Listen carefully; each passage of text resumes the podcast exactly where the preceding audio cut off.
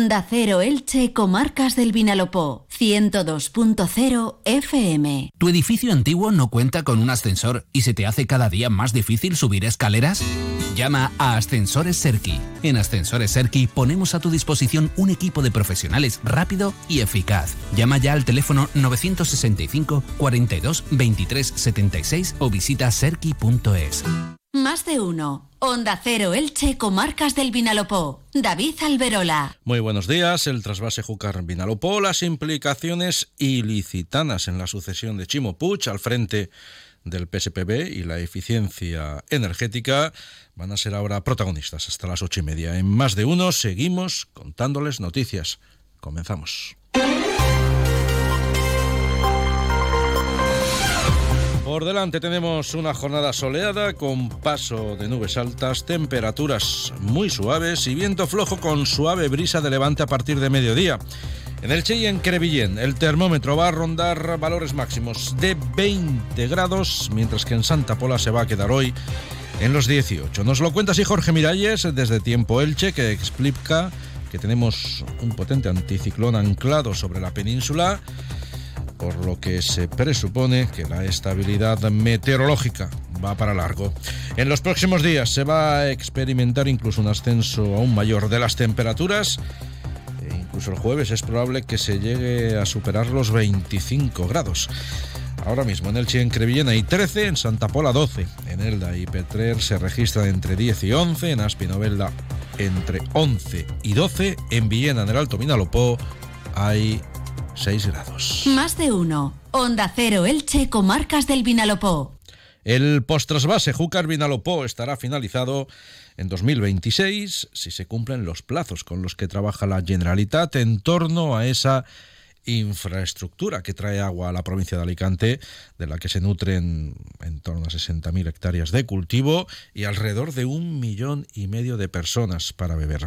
Así se lo trasladó ayer a los regantes en la provincia el presidente de la Generalitat, Carlos Mazón, en una reunión que se celebró en Aspe. Mazón avanzó que este año va a quedar adjudicado el tramo 2 del post-trasvase que va a suponer una inversión de alrededor de 20 millones de euros. Han sido demasiados los años que hemos estado aquí esperando que alguien hiciera algo.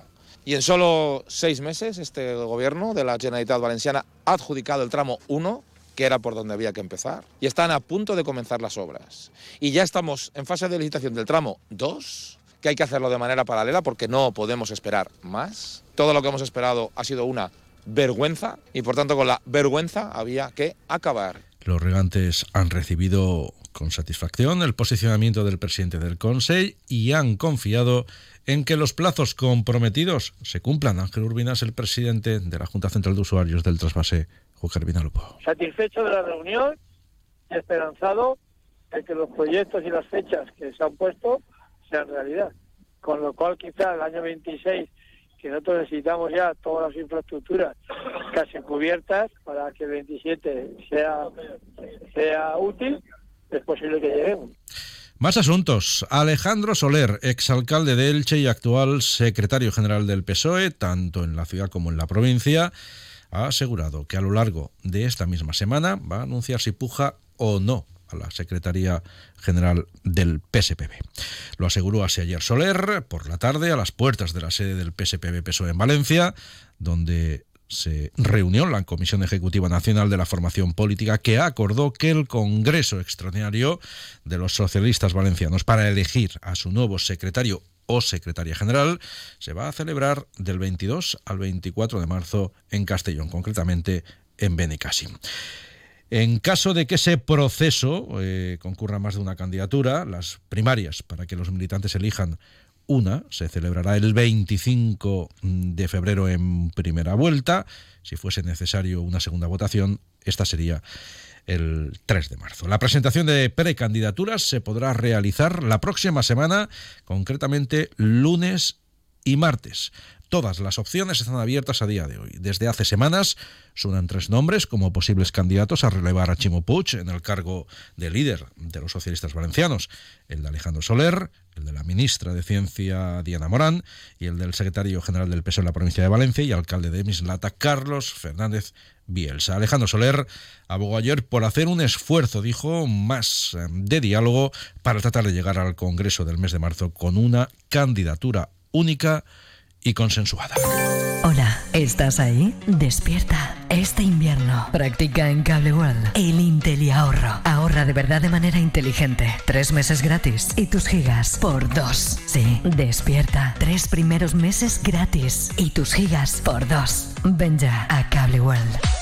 Onda Cero Elche, Comarcas del Vinalopó. El Ayuntamiento de Elche ha comenzado la instalación de 1.900 nuevas farolas en el barrio de Carrús, en una actuación que está incluida en el proyecto de mejora de eficiencia energética para el alumbrado público del municipio y que está dentro de las estrategias EDUSI. Además, en las próximas semanas se va a realizar la renovación de más de 200 farolas en la zona centro del casco urbano. Claudio Guilabert es concejal de Servicios Públicos en Elche. Y esto, la conclusión cuál es, es que los detalles sí que importan.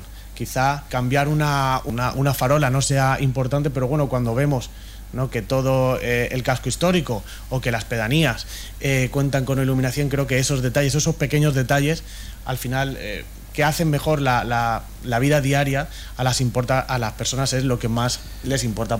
De eficiencia energética también se ha hablado en Petrer, donde el ayuntamiento ha cometido la renovación del alumbrado público en tres zonas del municipio, instalándose 265 nuevas farolas con una inversión de alrededor de 72.000 euros. Se ha actuado en el barrio de San José, en el entorno del Colegio Nuevo 9 de Octubre y en la Plaza Unión de Festejos. Fernando Díaz es concejal de Servicios Generales en el municipio del Medio Vinalopó. Es nuestro compromiso por parte del ayuntamiento para que todo eh, la eficiencia energética y colaborar y ser más sostenible porque muchas veces eh, eh, hay que hacer las cosas y creerlo, ¿no? Hay muchas veces que nosotros llevamos una política de, hace cinco años, de que todos los años, al final de año, con el pequeño remanente que tenemos, pues invertimos, ¿no?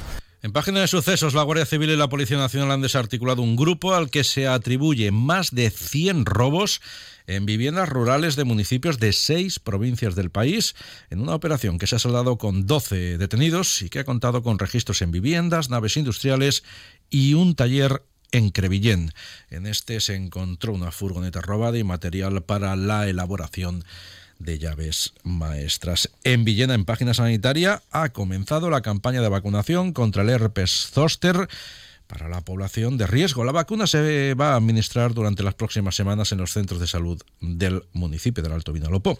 Desde el Departamento de Salud de Elda, al que está escrito Villena, se ha incidido en que es necesario concienciar sobre la necesidad de extender la vacunación contra el herpes zóster entre la población que cumple 65 y 80 años. La vacuna contra el herpes tiene una eficacia del 90% y esa enfermedad se produce en aquellas personas que han sufrido la varicela.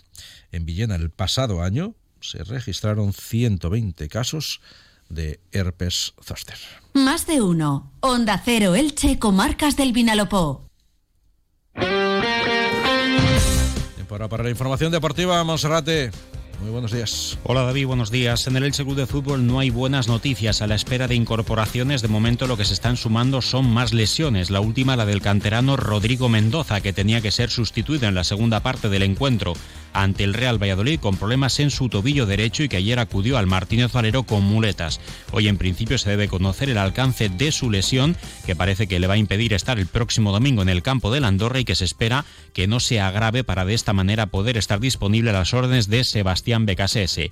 Ayer el Rayo de Esperanza la ponía la situación de Óscar Plano, que acudía sin muletas, sin escayola y trabajaba en el gimnasio y también en la piscina con el readaptador Aitor Soler. Óscar Plano que espera todavía reaparecer antes de que termine la temporada. Quien no estaba ayer en el estadio era Sergio León, el delantero cordobés que no cuenta para Becasese y que parece que terminará la temporada en la Sociedad Deportiva Ibar. Sí acudieron a la sesión de trabajo Lautaro Blanco y Raúl Guti pendientes de aclarar su futuro, que podrían estar en Rosario Central y en el Real Zaragoza respectivamente. Bragarnik desde el fin de semana ya está en Elche para gestionar hasta el día 31 de enero las incorporaciones que necesita el Elche Club de Fútbol, que podrían ser entre 4 y 5. Y hoy martes espera también el sorteo de los cuartos de final de la CHF European Cup, el Attic Go Club Balonmano Elche espera enfrentarse a un rival español, Granollers o Rocasa.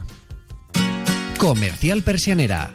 Puertas, tableros, parquets, cocinas y bricolaje. Onda Cero Elche, Comarcas del Vinalopó.